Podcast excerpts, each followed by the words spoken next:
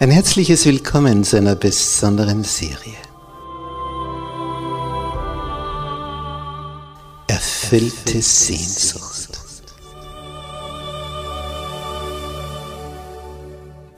Die Welt der Bibel.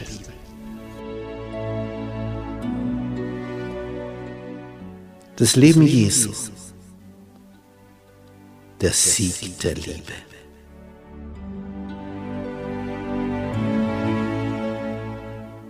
Der Sohn Gottes. Kommt aus dem Weltall, schlüpft hier in diesen menschlichen Körper, ja sogar im Embryonalzustand und zeigt hier dreieinhalb Jahre, was das Wesen des himmlischen Vaters ist. Es ist faszinierend, diesem Heiland nachzuspüren wie der denkt, wie der fühlt, wie der handelt, wie er verblüfft, wie er verärgert, wie er begeistert, wie er Menschenherzen froh macht. Ich freue mich, wenn du mit dabei bist, auf den Spuren des Sohnes Gottes.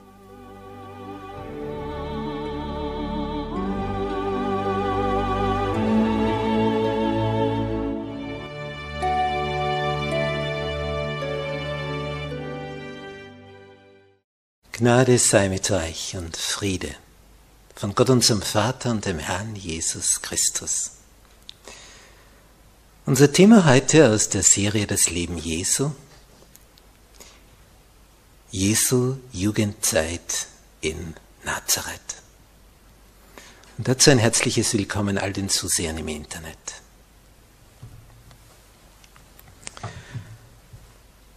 Die Israeliten legten sehr viel Wert auf die Bildung ihrer Heranwachsenden.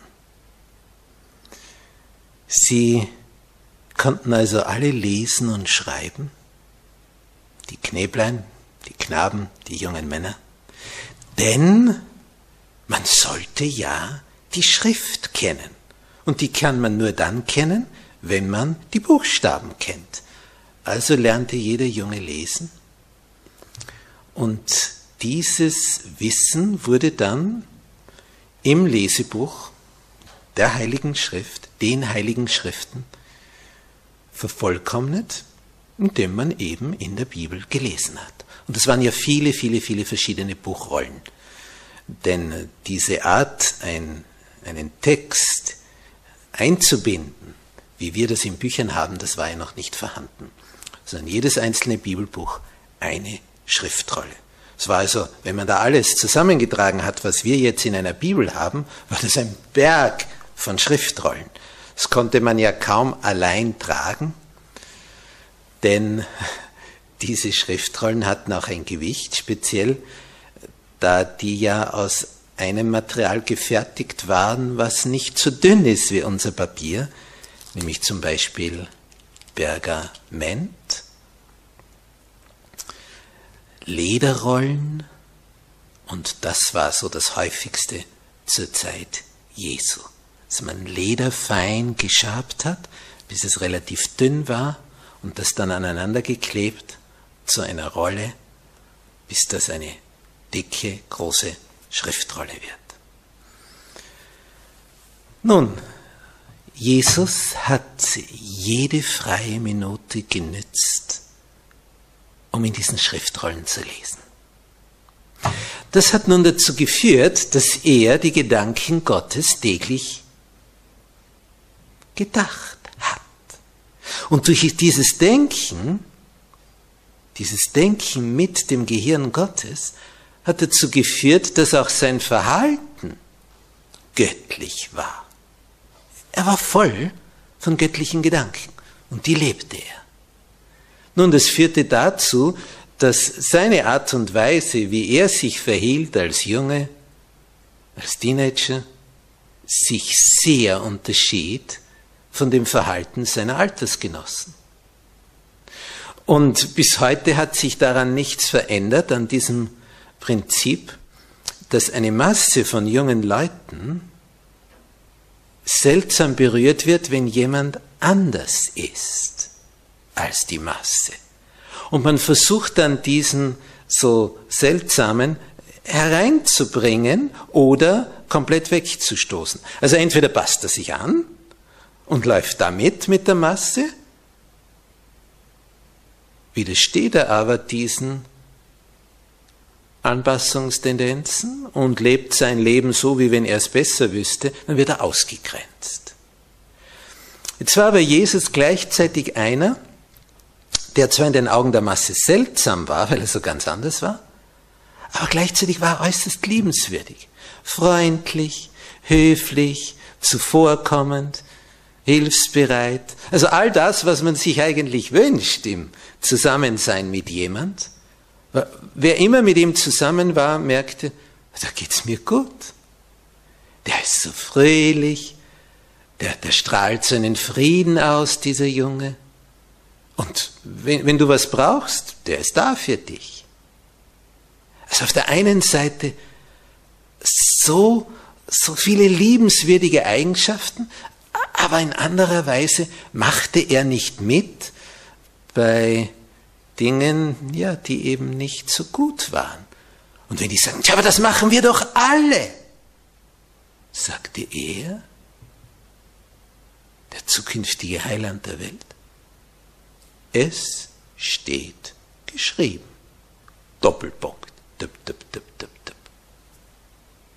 Und dieses Es steht geschrieben damit entwaffnete er alle anderen Argumente. Denn damit machte er klar, ja, das können hundert so machen, das können tausend so machen, die ganze Welt kann sich so verhalten. Ich verhalte mich so, wie es mein Papa im Himmel aufgeschrieben hat, wie es das Beste ist. Ich mach's, wie er sagt. Ich höre auf meinen Papa im Himmel. Und wenn sich das deckt, was er sagt und was ihr sagt, ja, dann sind wir in Harmonie. Wenn sich's nicht deckt, dann sollt ihr dennoch wissen, ich hab euch lieb, ihr seid meine Freunde, aber ich halte mich immer an das, was mein Papa im Himmel sagt. Der ist für mich an erster Stelle.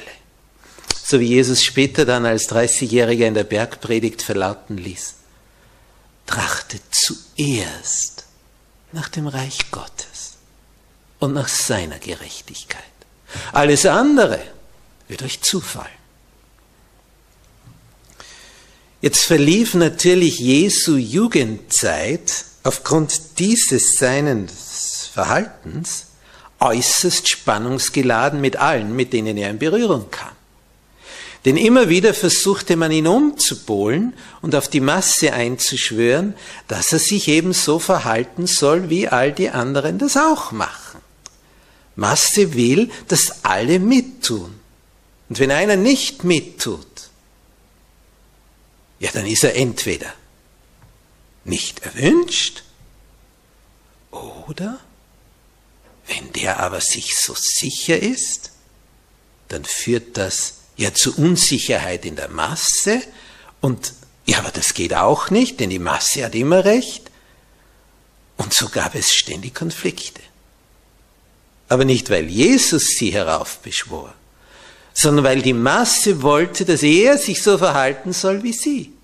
Und da war er nicht zu biegen, was sie auch versuchten. Es steht geschrieben, war sein Motto, und nach dem hielt er sich. Da fiel einfach nichts anderes an. Das war für ihn der Maßstab. Auf der einen Seite war er so beliebt und man mochte ihn und man freute sich, mit ihm beisammen zu sein und, und hatte ihn gern in der Mitte. Andererseits ärgerten sie sich wieder, warum er nicht bei allem so mitmacht. Denn damit waren sie selber verunsichert. Und das mag Masse gar nicht, wenn sie verunsichert wird.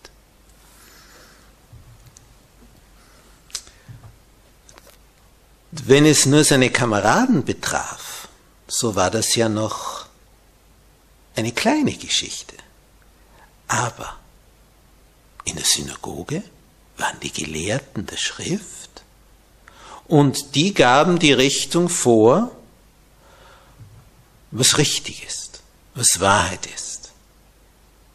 Nun, Jesus folgte ihnen, solange sie in Übereinstimmung mit den heiligen Schriften war. Wenn sie davon abwichen und meinten, die Satzungen der Ältesten, was da später hinzugefügt worden war im babylonischen Talmud, zur Zeit der Gefangenschaft der Israeliten dort, wenn also das höher stand als die Schrift, diese Zusatzschriften, dann sagte Jesus ganz ruhig, aber es steht geschrieben in unseren heiligen Schriften, so und so und so und so, und daher halte ich mich an das. Und diese gelehrten Männer sagten, na, ja, natürlich steht so geschrieben, aber was jetzt in diesem babylonischen Talmud steht, an das hast du dich zu halten. Und Jesus antwortete ruhig, ja, wenn es in Harmonie ist, wenn es sich deckt, wenn das das Gleiche ist. Widerspricht aber der babylonische Talmud den heiligen Schriften, dann halte ich mich an die heiligen Schriften. Auch wenn ihr jetzt als Gelehrte sagt, der Talmud stünde höher. Nein, die heiligen Schriften stehen höher. Es wurden die erbost. Der Junge will ihnen sagen, wer was, wann, wie primär als erstes zu werten hat. Das wissen schon sie. Sie sind die Gelehrten und nicht dieser Junge. Und der war nicht zu biegen. Daraufhin gingen sie zu Maria und sagten, jetzt bringt einen Jungen mal auf, auf Linie. Der gehorcht uns nicht. Maria war entsetzt. Ihr Junge, ungehorsam. Zu Hause war er doch so gehorsam. Und dann redet sie auf Jesus ein, macht ihm Vorhaltungen und sagt, das kannst du doch nicht machen. Die Gelehrten haben sich bei mir beschwert über dich. Ungebührliches Verhalten. Also Junge, so geht's nicht. Du musst die, die Alten ehren. Und Jesus sagt, ja, ja, das mache ich auch. Nur wenn sie mich zwingen wollen, entgegen den Empfehlungen meines himmlischen Papas zu handeln, dann zählt für mich, es steht geschrieben. Und dann zählt, man muss Gott mehr gehorchen als den Menschen. Dann kamen die Brüder. Jesus hatte ja ältere Brüder, seine Halbbrüder. Denn Josef war ja schon zuvor verheiratet, die Frau war ihm verstorben und aus dieser Ehe gab es Brüder und Schwestern für Jesus. Halbbrüder und Halbschwestern. Die waren alle Eltern. Er war der Jüngste. Ja, und damals in der Zeit ist ein Jüngerer natürlich dem Älteren untergeordnet. Wenn ein älterer Bruder sagt, komm her, mach das und das und das und das, dann hat er das zu machen. Der Ältere ist der Chef. Und Jesus macht das, sofern es nicht einem, es steht geschrieben, entgegenläuft. Und das hat die Brüder wieder geärgert. Und, und die gingen auf ihn los und sagen, wenn wir dir sagen so und so, dann hast du das zu machen.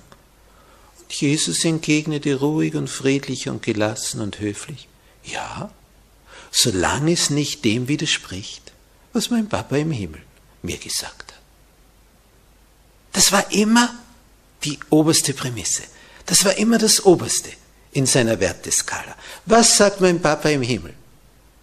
Wenn das dasselbe ist, was ihr sagt, fein weil sich das unterscheidet, dann mache ich nicht, was ihr sagt, sondern was er sagt. Alles klar? Und dabei war er so friedlich und so freundlich, aber enorm sicher in seinem Auftreten. Und das brachte seine Brüder in die Höhe. Es war oft Unfriede im Heim, weil die anderen ihn umpolen wollten. Das passte ihnen nicht, dass Jesus diesen Grundsatz hatte. Er war nämlich der Einzige auf diesem Planeten, der es immer so gehalten hat. Darum ist er auch der Einzige, der nie eine Sünde begangen hat.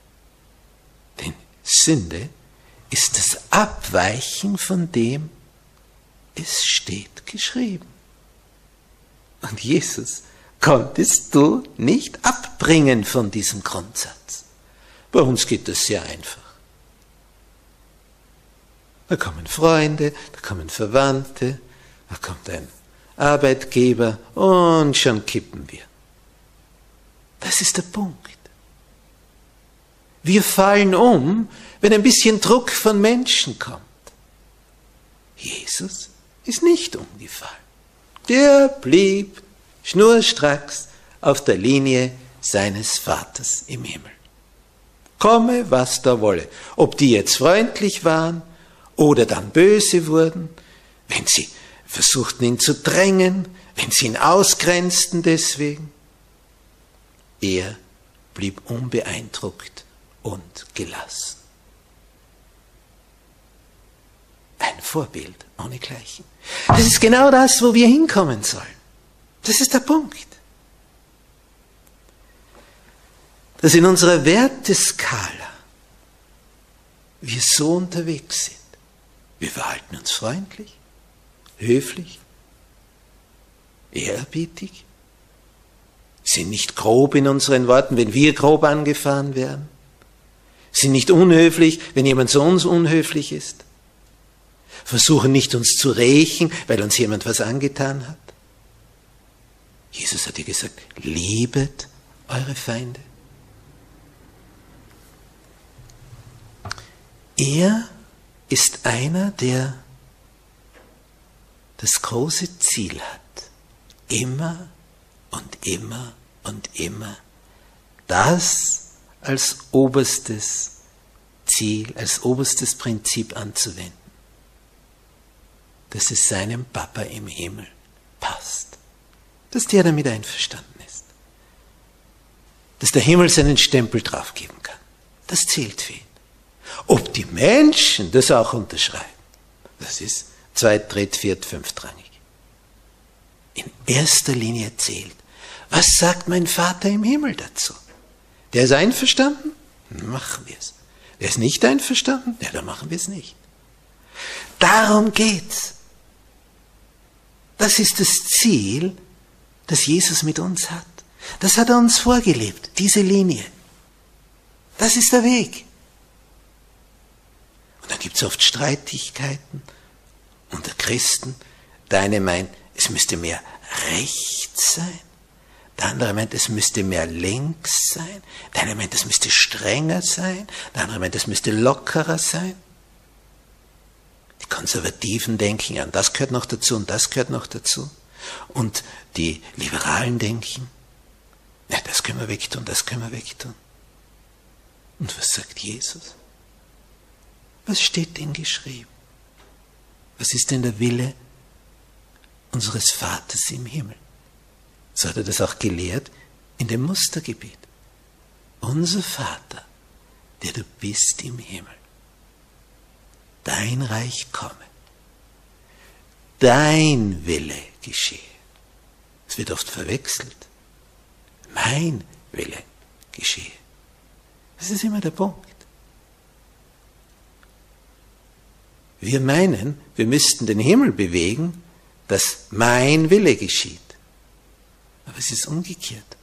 Der Himmel wartet darauf, dass du dich bewegst, dass sein Wille geschieht. Und das ist der große Unterschied. Da Jesus so sanftmütig und zurückhaltend in seinem Wesen war, ist überhaupt nicht so dominant auftretend, alle müssen mir gehorchen, ganz im Gegenteil. War ganz sanftmütig. Und jetzt meinten diese Gelehrten oder seine Kameraden, man könnte ihn leicht beeinflussen, weil er so lieb war. Und sie waren immer wieder verblüfft und erstaunt, obwohl das so ein lieber Junge ist und man ihm das Ganze erklärt, was er jetzt zu tun hat, sagt er einmal ja und dann aber nein. Und das hat sie maßlos aufgeregt. Warum das so ist? Ja, warum war das so? Jesus war nämlich gewillt, stets gewillt, auf jedes Wort zu hören, das aus dem Munde Gottes kommt aber nicht jedem Wort gehorsam zu sein, das aus dem Munde von Menschen kommt. Wie ist es denn bei dir? Wie bist du denn da unterwegs, wenn Druck kommt von deinen Verwandten, Bekannten, Freunden, von deiner Kirchengemeinde, im Beruf, wenn die sagen, das ist die Linie, die gehen wir und du fügst dich da auch ein, ist da kein, kein Fremdling in dem Ganzen drinnen. So sind wir unterwegs. Getraust du dich dann zu sagen, aber es steht geschrieben, so und so? Da ist natürlich die Voraussetzung, dass du weißt, was geschrieben steht. Und es werden viele Situationen kommen, wo du dich fragst, wie ist das jetzt? Was ist denn in diesem, jenem Punkt der Wille meines Vaters im Himmel? Und da ist uns Jesus wieder das Vorbild. Täglich hat er geforscht, studiert, wenn wieder Druck kam von irgendeiner Seite, danach geforscht. Wie sieht das mein Papa? Ah, so und so. Okay, dann war es für ihn wieder klar. Dann mache ich da nicht mit oder ich kann mitmachen. Je nachdem, ob es mit dem Willen meines Papas im Himmel übereinstimmt. Sein ganzes Leben war Jesus so unterwegs und war dabei voller Freude. Haben wir das vernommen? Er war dabei voller Freude. Er war der fröhlichste von allen.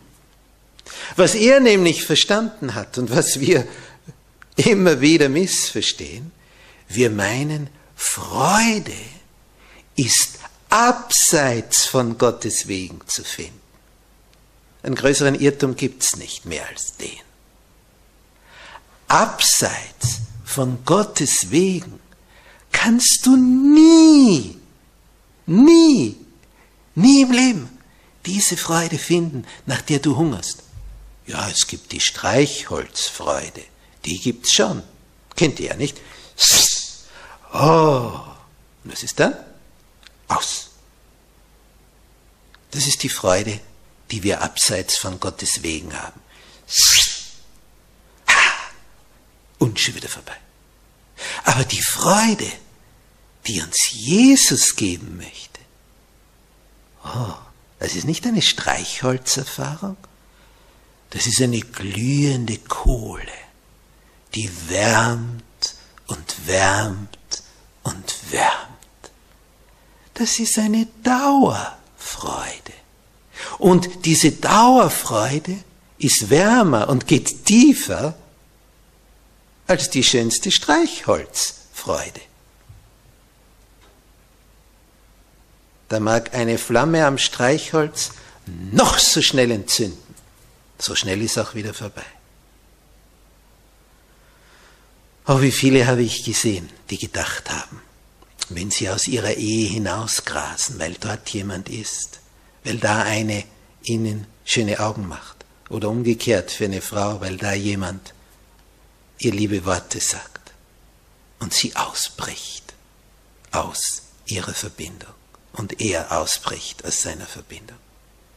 Für eine kleine Streichholzflamme. Und das ist im ersten Moment ein Liebesempfinden. Wie lang? Lang? Und dann sieht man, was man da abgebrannt hat. Und dann ist man entsetzt, wie mies es einem dann geht mit diesem belasteten Gewissen, was dann übrig bleibt. Wir sind so leicht abzubringen vom richtigen Weg. Ich denke, das ist das, was Satan am meisten verwundert. Es ist das, was ihn jedes Mal wahrscheinlich aufs Neue verblüfft, wie einfach er uns abbringen kann. Mit immer denselben uralten Tricks, die schon bei den Ur-Ur-Ur-Urgroßeltern funktioniert haben. Und schon vor tausend und vor zweitausend und vor dreitausend Jahren. Ja, seit sechstausend Jahren funktionieren, denn so alt ist die Geschichte der Menschheit. Uns gibt es seit sechstausend Jahren. Ergebnis? Was haben wir denn dazugelernt? Wenn, wenn ich weiß, dass mein, dass meine Vorfahren immer über dieses selbe Muster gestolpert sind. Und wenn ich weiß, was sie dadurch für Leid in ihrem Leben produziert haben, muss ich dann so dumm sein und das wiederholen? Die Bibel ist ein Geländer. Überall dort, wo der Abgrund lauert, wo du dein Leben kaputt machst, hat Gott ein Geländer aufgezogen. Sagt, tu das nicht. Und wir sagen, ich lasse mich da nicht einengen. Ich steige über das Geländer, ich springe über das Geländer. Ja, und dann kommt der Absturz. Ein Geländer steht überall dort, wo ein Absturz droht. Es ist ein Schutz für dich, nicht eine Einengung. Ein Schutz. Nicht, wenn du ein Haus hast und da gibt es ein Grundstück rundherum, die Wiese, das Grün, und da können deine Kleinen sich frei bewegen, dahinter kommt die Straße. Es ist angenehm für Mama und Papa, wenn ihre Kleinen auf diesem Grundstück spielen können, wenn zwischen Straße und Eigengrund ein Zaun sich befindet, wo das Tor abgesperrt ist. Dann können die Kleinen gefahrlos da auf und nieder rennen und sich bewegen und in der Sandkiste und auf der Schaukel und überall. Ein Zaun schützt sie vor der Gefahr der Straße, wo die Autos vorbeizischen und das Leben blitzschnell ausgehaucht wäre. Der Zaun ist ein Schutz, keine Einengung. Ein Schutz. Und Gottes Gebote sind wie ein Zaun. Er sagt uns, bis daher kannst du dich gefahrlos bewegen. Das ist nichts. Aber dann fängt es an. Diese Haltung Jesu führte also dazu, dass er in seiner Jugendzeit erlebte, wie sich Opposition gegen ihn aufbaute. Und sein Leben wurde einsam. Sehr einsam. Und in dieser Einsamkeit hat er sich zurückgezogen in die Stille in die totale Stille. Er ging in die Natur, meistens schon ganz früh am Morgen, noch bevor die anderen aufstanden. Und da hat er gelesen und mit seinem Vater kommuniziert. Und da holte er sich die Kraft. Und dann hörte man ihn singen. Jesus hat viel gesungen. Viel. Singst du? Man hört heute kaum noch irgendjemand singen. Ja, außer er hat ein Mikrofon vor der Nasenspitze. Aber das ist dann nicht Singen, sondern meistens ein Grölen, ein Lärmen. Selten, dass jemand singt. Hörst du irgendwo noch Leute singen? Ja, ich höre rundumher wie es aus den Radios dröhnt, aus den CD-Playern, ja, ja, das höre ich wohl. Und wenn du in einen Supermarkt gehst, überall grölt dir dieser Höllenlärm entgegen. Aber wo singt jemand? Wo gebraucht jemand dieses Instrument, das im Körper eingebaut ist, um den Schöpfer zu loben, um ihn zu preisen? Und diese Texte, die Jesus sang, da ging es um solche Dinge wie, ich will dich erheben, mein Gott, du König. Dich will ich preisen, dich will ich ehren, du Schöpfer des Universums, der du den Himmel gemacht hast, ihn ausgespannt hast, der du die Meere geschaffen hast, die Tiefen des Ozeans, die Berge, die Hügel, die Wasserquellen, der du das Gras lässt sprießen, die Sträucher wachsen mit den Früchten drauf, der du die Bäume lässt wachsen, fruchttragende Bäume, der du uns ernährst auf dem Acker mit Gemüse, Getreide, der du uns Obst und Nüsse, die Fülle gibst. Danke, Herr, dass du uns durch die Natur mit Nahrung versorgst, dass wir leben können. Solche Dankeslieder dem Schöpfer gegenüber, ihn zu preisen, da würden Leute staunen, wenn sie dich so Psalmtexte singen hören. Schöpfungslob, Schöpferlob. Und das sagt Jesus. Immer wieder hörte man seine Stimme. Wenn irgendwo wer sang, es war Jesus. Seine glockenhelle, klare Stimme. Die kannte jeder in Nazareth. Und jeder wunderte sich über diesen so liebenswürdigen Jungen, der so hilfsbereit war, so freundlich, aber doch so ganz anders war wie all die anderen. Wir lesen in der Bibel von ihm im Lukas-Evangelium Kapitel 2, Vers 52. Und Jesus nahm zu an Weisheit, Alter und Gnade bei Gott und den Menschen. Er nahm zu an Weisheit, weil er die Bibel studierte. Er nahm zu an Alter, weil er das Wertvolle aß, was der Schöpfer ihm in der Natur anbot. Und er nahm zu an Gnade bei Gott und den Menschen. Sie waren berührt von seinem Wesen. Mitunter ärgerten sie sich, aber dann wieder waren sie einerseits fasziniert, aber gleichzeitig irgendwie beunruhigt, weil sie merkten, eigentlich müsste man es ja so machen, aber das macht ja keiner so. Aber letztlich trat das ein, was da steht. Jesus nahm zu an Weisheit, er nahm zu an Alter und er nahm zu an Gnade bei Gott und den Menschen. Wie schön, wenn man das über deine Kinder sagen kann. Wie schön, wenn man das über dich sagen kann. Amen.